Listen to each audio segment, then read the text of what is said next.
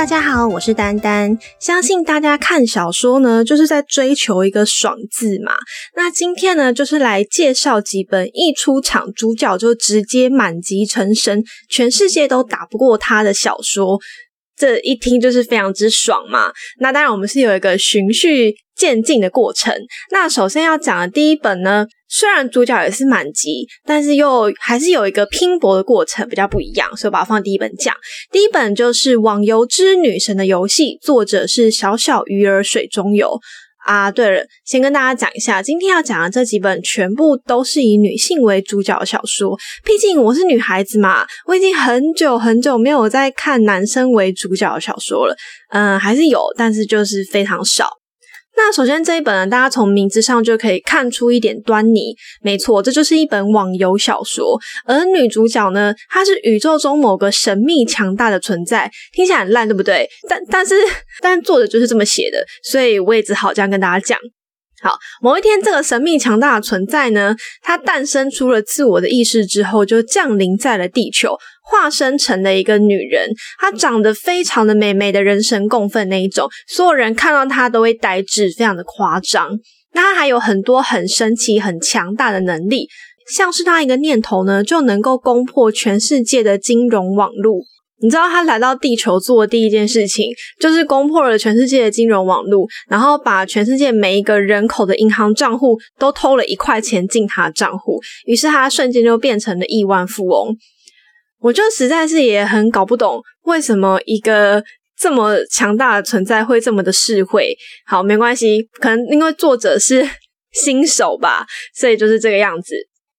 那这个女主角呢，她在地球是完全无敌的存在。所以他就跑去玩了网游游戏。那这整本来说呢，是一个非常尽责的爽文。你看嘛，主角长相逆天，实力逆天，而且他还随便路上救一救，就收获一个忠犬老公，就是一个所有你知道，嗯，老梗会出现的东西，全部把它加在一起。然后女主角一进游戏之后呢，就收获了隐藏职业，外加一套神器套装。更扯的是呢，她出个门就能够迷倒神兽，自愿认主。那人生中唯一的小污点嘛，大概就是他前面有跟男配暧昧，但是男配最后没有选择他。但是你知道这种文章的惯性，就是最后男配都会后悔终生。所以其实这个小小污点没什么差啦，有点像作者想要让女主角有一点小挫折，可是其实只是增加看文章的爽度而已。那首先要讲哦，因为这一本是属于我年轻的时候看的作品，以我现在的眼光来看，其实这个文笔我是看不下去的。如果你是一个非常非常在意文笔的人呢，你已经可以直接把它 pass 掉了，请你直接看后面两本。如果你不追求文笔，只追求爽度的话，还是可以看一下。为什么这一本我会说它是一个比较初阶版本呢？因为后面两本讲的都是真的，一开始女主角就已经站在了食物链的最顶端。但这一本，因为毕竟它是网游游戏嘛，它虽然在现实世界里面已经是食物链的最顶端了，已经是最强大的了。可是它在网游游戏当中，它再怎么神，再怎么能够拿到神装、神器、神兽。他仍然是有 BOSS 需要去打，仍然是需要去练他的等级，他才可以提升上来。所以基本上这一本还是有保留一些往上成长的空间。除了在网游游戏当中实力上的成长以外，因为前面就说了，其实这个角色这个女主角本身不是人类，嗯，不知道她是什么东西，所以也有一些关于。主角的成长在里面，可是我个人真的觉得啦，这个文章写的比较浅薄。我会把它特别列出来，真的是因为要找一个一开始就满等的主角是一件很困难的事情。而且那个满等，在我自己看来定义就是真的要是无敌，就是全世界没有人打得过他那种无敌。目前为止啦，我看了应该有上万本小说，就是。这只有这几本，很少很少很少。哎，拍到这种文章很难写，好吗？因为你没有一个向上拼搏的过程，你没有遭遇挫折的时候，这个无敌的主角的人生就会很无聊。后面这两本呢，我要介绍的是一个我非常非常非常喜欢的一个作者，叫做油钱。油钱的小说呢，都写得非常的轻松愉快，又非常的好笑。那第一本是师傅又掉线了。这一本呢有被改编成动画，我自己啦，刚开始在看书名跟简介的时候，是真的很懒得点开，就觉得这什么东西啊，不是很想看。可是我没有想到的是，我一点下去开始看，就是随着作者由前轻松搞笑的笔锋，一不小心就把它全部看完了诶我们刚前面有说嘛，这种主角无敌的小说是真的不好去把握那个度，因为你太无敌了，人生会很无趣。可是如果主角太弱了，你看又会很愤怒。而且这一本跟前面第一本不太一样的是，它真的主角一出场的时候，从这本书的开头到这本书的结尾，没有任何人干得过他，他就是最强的那一个。那这样大家就会有疑问嘛？剧情要怎么能够去推展呢？这边很厉害哦，因为主角巧妙的运用了一种嗯反差萌吗？首先呢，女主角本身是懒癌晚期，她的存在感爆低，而且有严重的路痴属性，只喜欢吃跟偷懒，身上没有任何的灵力，却强的不可思议。其实这个设定我觉得是蛮正常的，因为你都已经无敌啦，你这样无敌，你就不需要去打 BOSS，你也呃可能你需要去赚钱，因为你要活着嘛。可是像这一种修仙小说，你不用打 BOSS，然后又不用提升自己的时候，剧情要怎么展开呢？很简单。这本书的剧情展开全部都是围绕着配角在进行的，像是这本书叫《师傅又掉线了》嘛，那这个师傅当然就是无敌的女主角，而男主角呢就是徒弟啦，他就是徒弟兼男主角，在兼男朋友，在兼厨师。OK，好，不管，反正呢，故事就围绕着男主角刚开始要死要活要女主角当师傅，于是呢，女主角出了大山，开始跟人群接触。女主角呢，明明就在家宅的好好的，但突然有一天，就有一个魔修妹子闯进门派杀人。她报仇完以后呢，就随手不知道为什么啦，就把女主角拎走当人质，然后就开始跟女主角讲她悲惨的遭遇啊。因为这个妹子的遭遇太凄惨了，于是女主角就决定要去帮魔修妹子报仇。然后剧情在不断的延伸呢，因为女主角很爱吃，所以她没有办法离开徒弟兼男朋友兼厨师的男主角，就跟着男主角跑到了上古秘境，然后一不小心呢就得罪了大门派，为了不被排挤呢，他就只好自立门派。其实这种种事件串联起来哦，让这整个故事非常的精彩。而且故事前面呢是围绕在修仙界，可是到后面就一路上升到位面的问题，故事线整个是非常的庞大。而你可以在这个过程当中看到作者由前非常厉害的文笔，应该说是非常厉害的搞笑功力吧，不知道该怎么讲。像是文章的最开始哦，妖王们在开万妖大会，女主角这时候就突然冒出来，虎妖王就问女主角说：“哎，你是什么妖啊？怎么来这里呀？”女主角就回答说：“她是人。”然后虎妖王就直接问：“人妖？人妖是什么妖？”就是整个你知道头脑清思路正，而且他们绝对不是在骂人哦。可是由前笔下的人物就是可以这么一本正经的在搞笑。而前面提到女主角近乎隐形的存在感，也是常常被拿来刷笑点。这边呢，建议大家直接去看文章，你就会懂。那接下来来跟大家讲一下后面庞大故事线是围绕着什么东西好了。刚刚讲嘛，后面就一路上升到了位面问题。那在这里面的设定呢，就是每一个位面都会有一个管理者，这个管理者负责要维持位面的稳定，同时还要对付觊觎位面本源的入侵者。那管理者呢，可以契约两个助理去帮忙管理位面，所以刚开始女主角是一个嗯，不小心就变成了一个管理者，然后就带着他不小心契约的两个助理呢，帮忙管理这个位面，展开这个很好笑的故事。而入侵者本身呢，是会被位面排斥的。那他们的目标是要夺取位面的本源，壮大自身。而在位面助理还有管理者之上，就是监察者。监察者负责监视和判定、处理各个位面管理者的行为。入侵是违法的，位面之间是不能够相互入侵的。管理者虽然可以驱除入侵者，维持位面的稳定，但是如果入侵的人也是管理者的话，那情况就不一样了。这时候就只能够出动监察者，监察者的存在就是为了要限制这种状况。如果说管理者是为了维持位面稳定存在的话呢，那监察者就是为了维持管理者稳定的存在，他们可以无限穿梭各个位面，而不会被任何位面排斥。讲到这边，大家应该能够了解，其实后面故事就已经不限于修仙位面这个地方了，后面会出现非常非常多的位面，以及这些管理者啊、监察者啊之间的纠纷。那在监察者之上呢，是审判者。审判者其实文中没有确切的说明职能呢，但反正就是一种全宇宙都归他管的意思啊。而即便故事的格局呢，已经上升到了位面问题，女主角仍然是跟外挂一样的存在，就是一个拍谁谁死的那种嗯大佬。它的剧情哦，老实说没有前面女神的游戏那么爽，有各种屌打渣男啊，然后让别人羡慕嫉妒恨啊这种东西。而它是走了一条剧情路线，它描绘了一个磅礴浩大的世界体系，其实是非常值得一看的。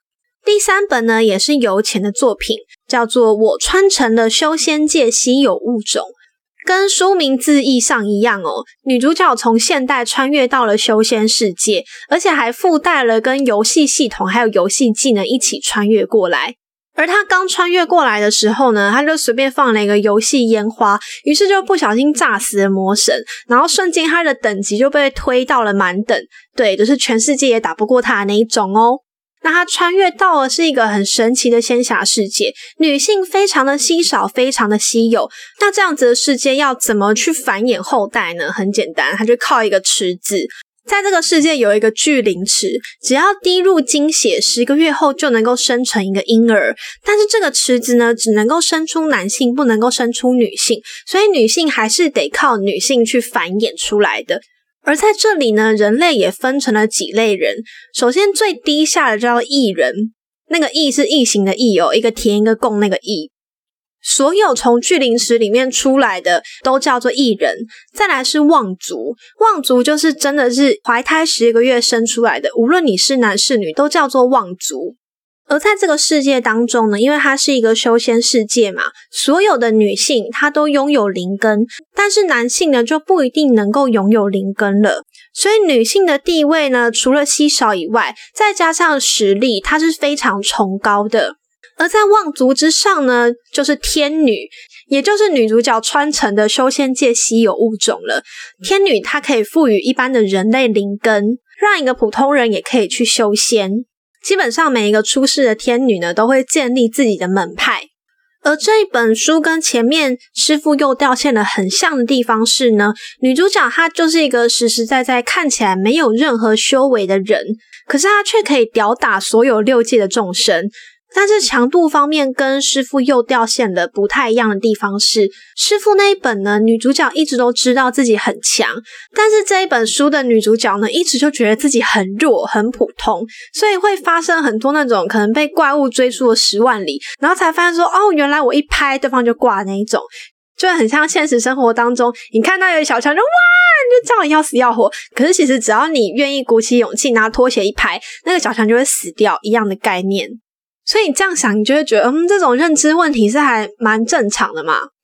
那其实相比起来呢，我比较喜欢这一本，因为女主角的个性问题吧，就是这本书的女主角她的三观比较正，有情有义。那无论她最开始的初衷是什么，最后她的行动呢，真的都是在推动整个修仙界的文明发展。而且她广收备受歧视的艺人作为弟子，推动功法的流通和改进，让神界仙界下来教导更多人成仙成神。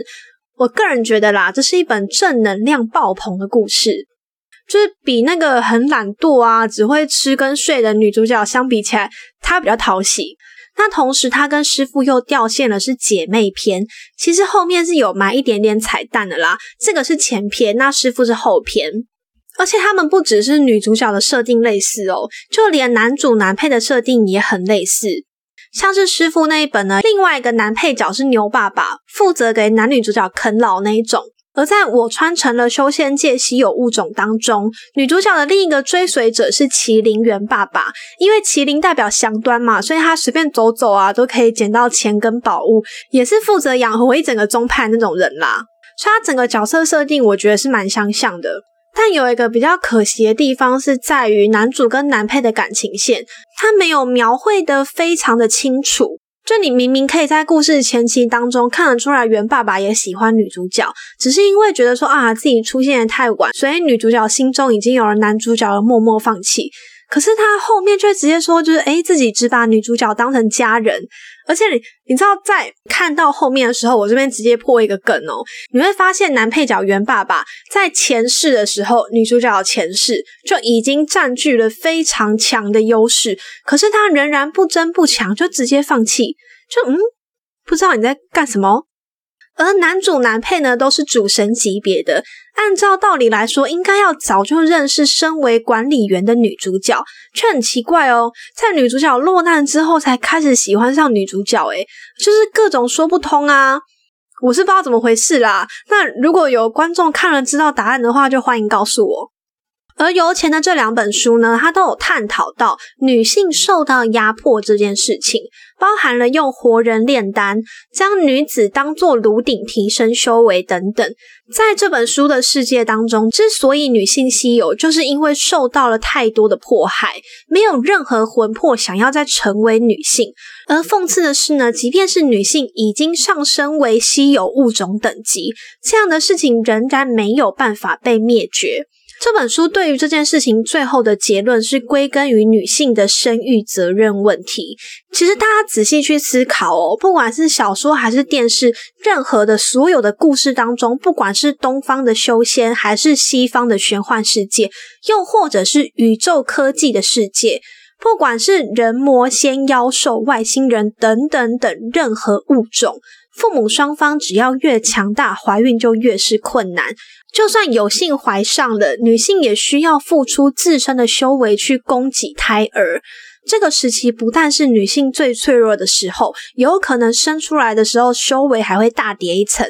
嗯，除非你是母虫啦，因为你知道，嗯，母虫就是不是在生小孩，就是在生小孩的路上啊。弱是不一定会弱，但是至少修为肯定不会掉。而这本书最后给的解方，就是将原本可以催生出一人的巨灵池，改造成可以生出带有灵根的男性跟女性，让女性彻底从生育当中解脱。其实，在自然界当中，我们就可以发现一个很有趣的现象：承担生育责任的角色，主要都是被追求的，例如孔雀开屏比美，夺取异性的喜爱，或者是只有最强的公海豹才能够跟母海豹交配。以及最夸张的公螳螂已经被母螳螂咬掉头了，但还是坚持要去交配，跟求偶一样。但如果生育的角色换成雄性，那这整个就会颠倒过来了。大家知道，海马是世界上唯一一种雄性负责怀孕的动物，因此呢，雄性在感情中的选择权是比较高的，能够选择觉得配得上自己的雌性海马进行交配。雌性海马是要主动追求雄性的哦。现今的人类社会，因为主要是由女性去孕育下一代，基本上也是以男性追求女性为主。怀孕的女性呢，在职场上就有了先天弱势。即便是有法规要求不能够因为怀孕而辞退员工，但是当你到了高阶经理人职位的时候，面试官还是会不免俗的问你有没有想要结婚生小孩。比起一个要怀胎十个月、生了小孩之后重心没有办法全部放在工作上的女性，她们真的更愿意选择一个男性，或者是没有要生孩子的女性。生理结构和社会责任造就了如今社会的现况。我想，作者要描绘的世界呢，去除了生育责任之后的男女平等，是有机会可以真正实现的。男女都可以大方追求所爱，追求事业，不被道德伦理绑架。谁该付出一些什么？但如果是现在现实生活当中的这个局面，真的劝诫广大的女性，愿意追求你的人很多，请找一个爱你、疼惜你的。因为生理架构和社会道德绑架的关系，会让大多数女性进入婚姻之后，对于家庭付出更大的责任。包含了要孝顺长辈，要哺育子女，要洗衣做饭、打扫卫生，工作赚钱养家，连老公出轨都有社会舆论要求你说：“哎，你要为你的家庭跟小孩妥协啊！”老公出轨还可以义正言辞的说：“我是为了不拆散这个家才出轨的，这样我才能维持我的婚姻。”这个是实实在在、真实发生在现实生活当中的例子。我没有想去批评别人的想法，甚至换位思考之后，还会觉得其实这样想是正常的。我真正想批评的是，这件事情并没有经过女方的同意，而这位先生就去做了，以希望女方也去找男伴获得快乐，以维持婚姻为由，忽视女方的意愿，瞒着女方出轨。东窗事发之后，还要以社会舆论去合理化，认为对方不能够因此中断婚姻，拿孩子和长辈当挡箭牌，用感情去要挟女方不能够离婚。亲爱的。我只希望今天你做出的所有决定都是出自于你自己的意愿，而不是社会给予你的枷锁。社会会不自觉的将所有人洗脑，包含我自己也会对此产生困惑。但是人不应该活在刻板印象当中，无论是男是女。不应该以行为或特性去区别男女职务的分别。两性关系当中，以外人来看没有公平，但以双方而言却必然形成一个公平。一定是双方都有所付出，而且有所得，才能够形成稳定的关系。好啦，扯得有点远，就是一些有感而发。男女关系这种事情呢，就算你真的实力逆天、等级满等，其实还是没有办法搞清楚的。这是一个非常深奥的话题。如果你单纯想要享受拥有玛丽苏光环的主角人生，欢迎你去看《网游之女神的游戏》。如果你压力很大呢，想要来点搞笑的打发时间，非常非常推荐油钱的作品《师傅又掉线了》和《我穿成了修仙界稀有物种》。以上，如果喜欢我的频道，欢迎订阅我。有任何问题或是想要跟我聊天的话呢，都欢迎到粉丝专业留言。我是丹丹，我们下期见，拜拜。